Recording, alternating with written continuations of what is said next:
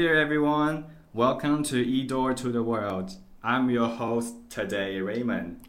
And I'm Fika, your other host.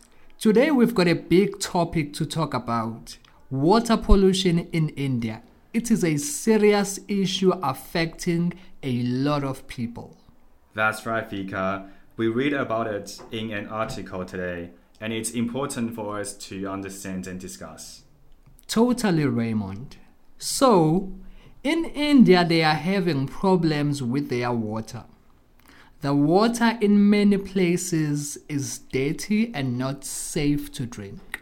Yes, and that's causing health problems. The article said that pollution in India, like from factories and farms, led to over 2.3 million early deaths in just a year. Wow, that's, that's a lot of people.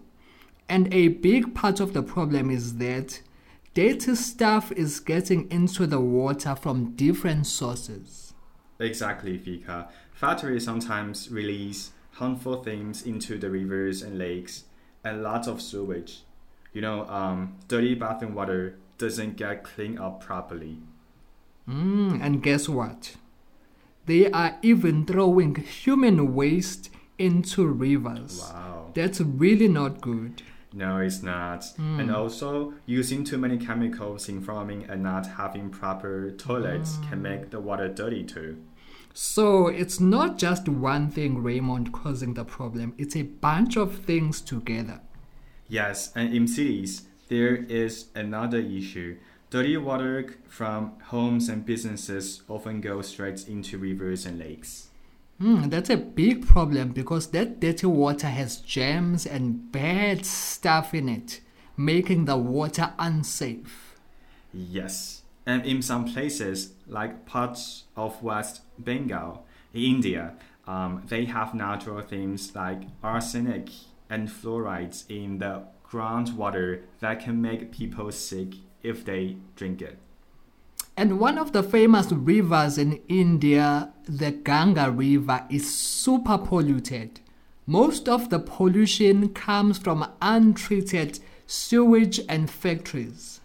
Yes, it's sad to hear about all these problems, Speaker.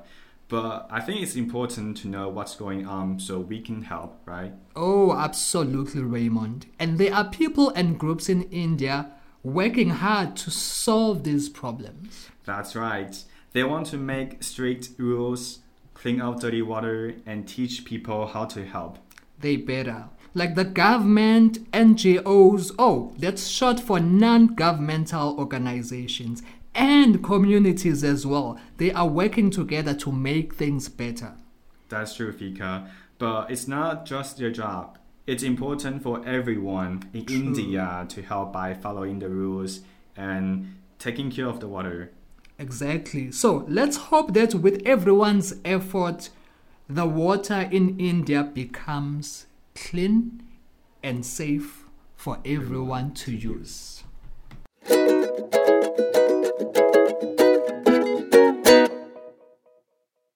Welcome back, everyone. Fika, um, so could you please pick three words from the article and use them in your sentence?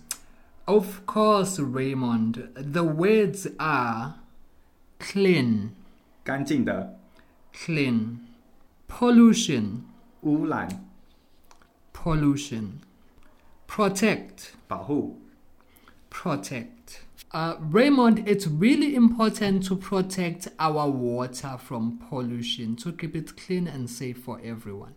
But that that's a great one, Fika. Protecting water and keeping it clean is very important. Thanks for sharing with us. You are welcome, Raymond.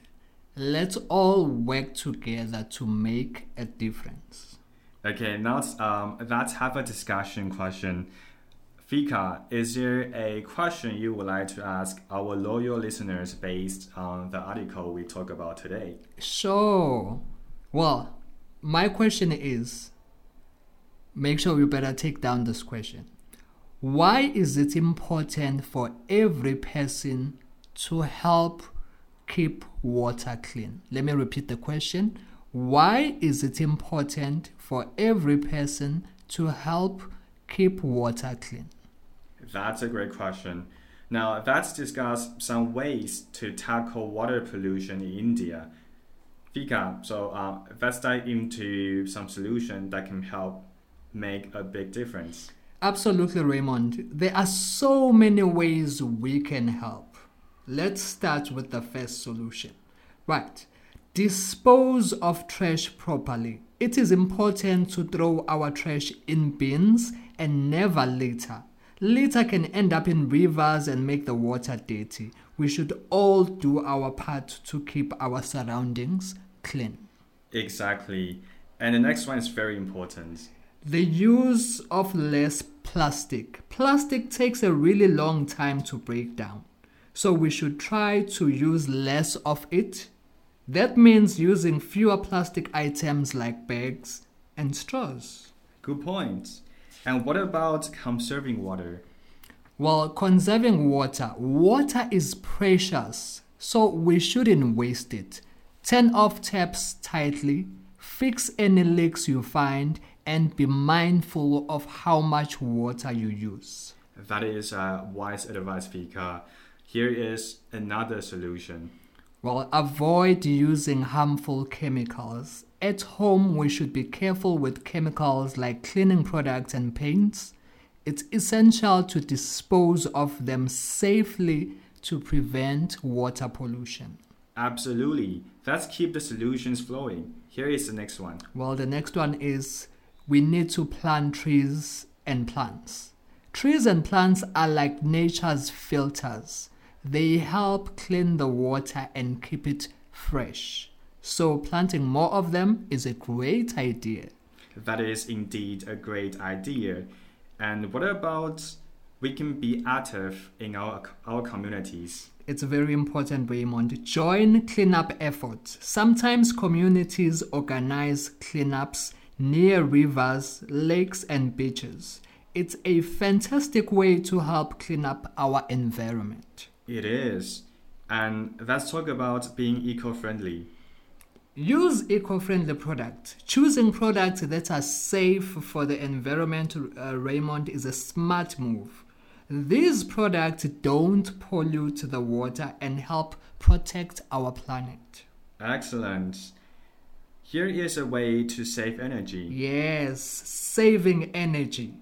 Using less energy means fewer pollutants in the air, which can end up in the water. So it's a good idea to save energy at home and in our daily lives. Exactly. And we shouldn't forget about sharing knowledge. Yes, it is very important to share knowledge. Promote water education. We should share what we know about clean water with our friends and family. Educating others is a way to make a big difference. And don't forget those who work to keep our water clean. Well, absolutely. Support clean water organizations. There are organizations working hard to keep our water clean and safe. We can help them by supporting their effort. Yes, and finally, a simple yet powerful way. Yes, the very important one. Well, I didn't say the others are not important, they are all important. We need to reduce, reuse, and recycle. Remember the three R's. Reduce what you use, reuse items when you can, and recycle whenever possible. It's a simple way to help our environment. Awesome, Fika. These solutions show that everyone can play a part in keeping our water clean and safe for everyone to use it. That's right, Raymond. It's all about working together to protect our precious water.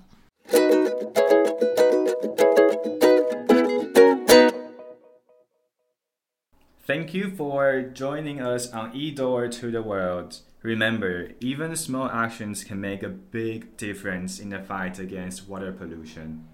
Right. Um, absolutely true, Raymond. Let's do our part to keep our water clean and safe. But before we go, let me remind you again of the discussion question for today. Sure. Why is it important for every person to help keep the water clean? 那同学们听完本周的 podcast 后呢，欢迎投稿你们的学习单。投稿的 Google 表单链接，请见桃园市英语教学资源中心脸书或者是官方网站。只要投稿一次，就会有一次的抽奖机会。那我们就是一样，段考会抽好礼，我们期末呢就是加码再抽一个大奖。Right, this program is sponsored and brought to you by 草原 ETRC 草原。同学们，拜拜，See you next week，拜拜。